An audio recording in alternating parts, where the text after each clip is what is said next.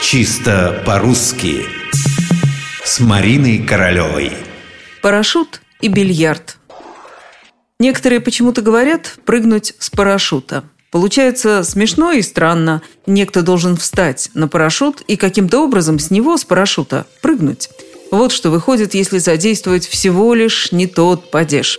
Потому что вообще-то прыгают не с парашюта, а с парашютом. С парашюта это как с крыши, с забора. Встать куда-то и оттуда спрыгнуть. Мы же говорим совсем о другом. Спрыгнуть при помощи парашюта, используя его, то есть с парашютом. А с парашюта прыгать опасно, я бы даже сказала, смертельно опасно.